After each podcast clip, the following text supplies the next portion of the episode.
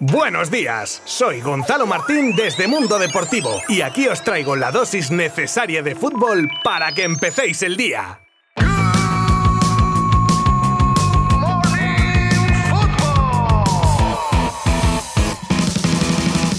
And the winner is Pedro González López aunque nosotros lo conocemos más como Pedri, reciente campeón del Golden Boy 2021, o lo que es lo mismo, el galardón que le hace ser el mejor jugador europeo sub-21 del año. Con su fulgurante aparición en el primer equipo del Barça, aparte de hacerse un hueco de titular en uno de los clubes más grandes del mundo, que no es poco, ha ganado la Copa del Rey, ha participado en la Eurocopa con España, siendo nombrado el mejor joven y entrando en el 11 ideal, y ha ganado una medalla olímpica en Tokio. De esta manera se une a un gran elenco de elegidos que también ganaron el mismo premio como Shevchenko, Lothar Matthaus, Risto Stoichkov, Butragueño, Nedved, Samuel Eto'o, etcétera, etcétera. Jugadores que cojos cojos no eran precisamente y ahora son historia del fútbol mundial. El canario dejó al segundo clasificado, Judd Bellingham, a 199 puntos, una diferencia brutal, y le ganó la batalla también a otras figuras emergentes como Camavinga, Gravenberg,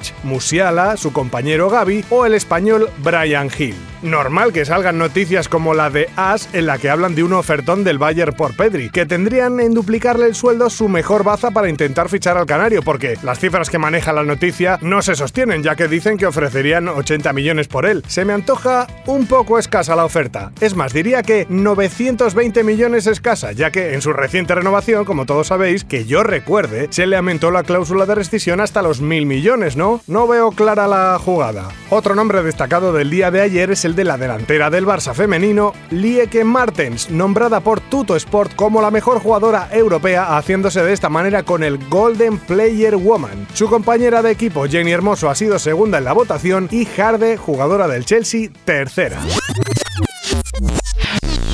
Y vamos ahora con la previa de los partidos de Champions que juegan hoy los equipos españoles, comenzando por el Villarreal, o lo que queda de él porque tiene un porrón de bajas de jugadores importantes, que recibirá al United con entrenador nuevo, y veremos si se cumple la máxima de entrenador nuevo victoria segura, ya que el que ocupará el banquillo este partido sería interino. No sé yo si la norma cuenta para ellos. En fin, ambos equipos se juegan el liderato de grupo. Y nos pasamos por Sevilla, donde recibirán al Salzburgo, y ¡ay Lopetegui, Lopetegui! Que cambias la palabra final por ilusión y dejas el partido en importante cuando todos sabemos que es una final en toda regla. Si la presión de ir últimos de grupo ya la tienen los jugadores, dales un poco de caña, hombre, y di que os la jugáis, que ya está, que es la verdad. Pues eso, que el conjunto hispalense se juega su continuidad en esta edición de Champions esta noche. Y por último viajamos de Sevilla a Barcelona donde también los de Xavi están en el alambre y necesitan la victoria como el comer. Con las buenas sensaciones dejadas por el equipo en el derby del fin de semana, Xavi se ve muy optimista y ve este partido como una oportunidad de oro para refrendar el buen trabajo que se está llevando a cabo con el equipo y asegura que no se plantea la derrota ante el Benfica. En palabras de Xavi, somos el Barça y estamos preparados para competir. Ojalá Xavi, ojalá, lo averiguaremos a partir de las 9 de la noche. Suerte a los tres equipos.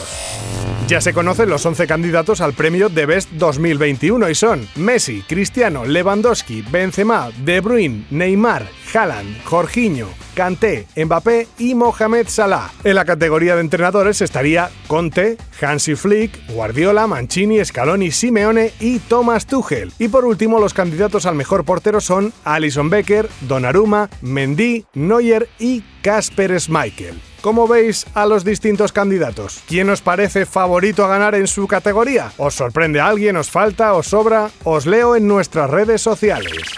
Zidane podría convertirse en enemigo número uno del Real Madrid si se diesen las circunstancias de las que se lleva hablando varios días y aquí va mi disertación al respecto. Solskjaer, fuera del United. Pochettino hace las maletas al equipo inglés y Zidane aterriza en París reteniendo a Mbappé. Y no es nada descabellado, ya que como decíamos ayer en Mundo Deportivo, la salida del argentino a Manchester está cogiendo fuerza en las últimas horas. Luego Dios dirá, pero sería una carambola increíblemente nefasta para el equipo blanco. A priori, claro, ya que la llegada de su compatriota podría convencer al delantero francés para continuar en el equipo parisino.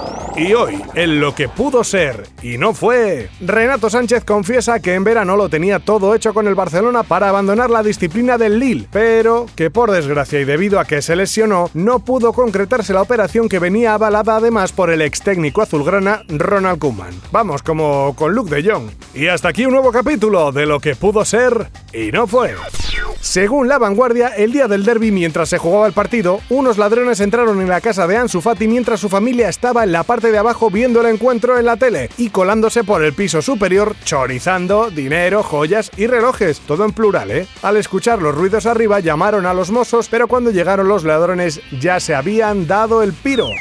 Maradona está enterrado sin corazón. Y no que lo enterrasen de mala manera, sin ningún tipo de cariño, no, no, no, no, físicamente sin corazón. El periodista y médico Nelson Castro cuenta cómo esto ha sido así, primero porque se extrajo para estudiar las causas de su fallecimiento y segundo para evitar, ojo, eh, que un grupo de barras brava pudiera ir a extraerle el órgano en cuestión. Sin palabras.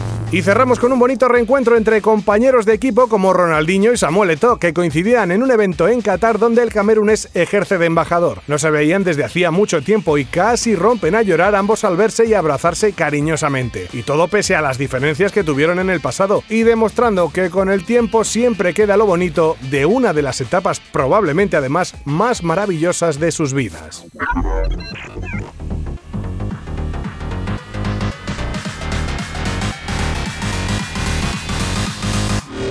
Me despido por hoy, a ver si mañana os puedo contar tres victorias como tres soles de los equipos españoles en Champions, aparte de traeros nuevas y fresquísimas noticias. Lo de fresquísimas literal, ¿eh? Que dicen que vamos a pasar una semanita invernal de las buenas. ¡Hala! ¡A abrigarse bien! Gracias por estar ahí. ¡Adiós!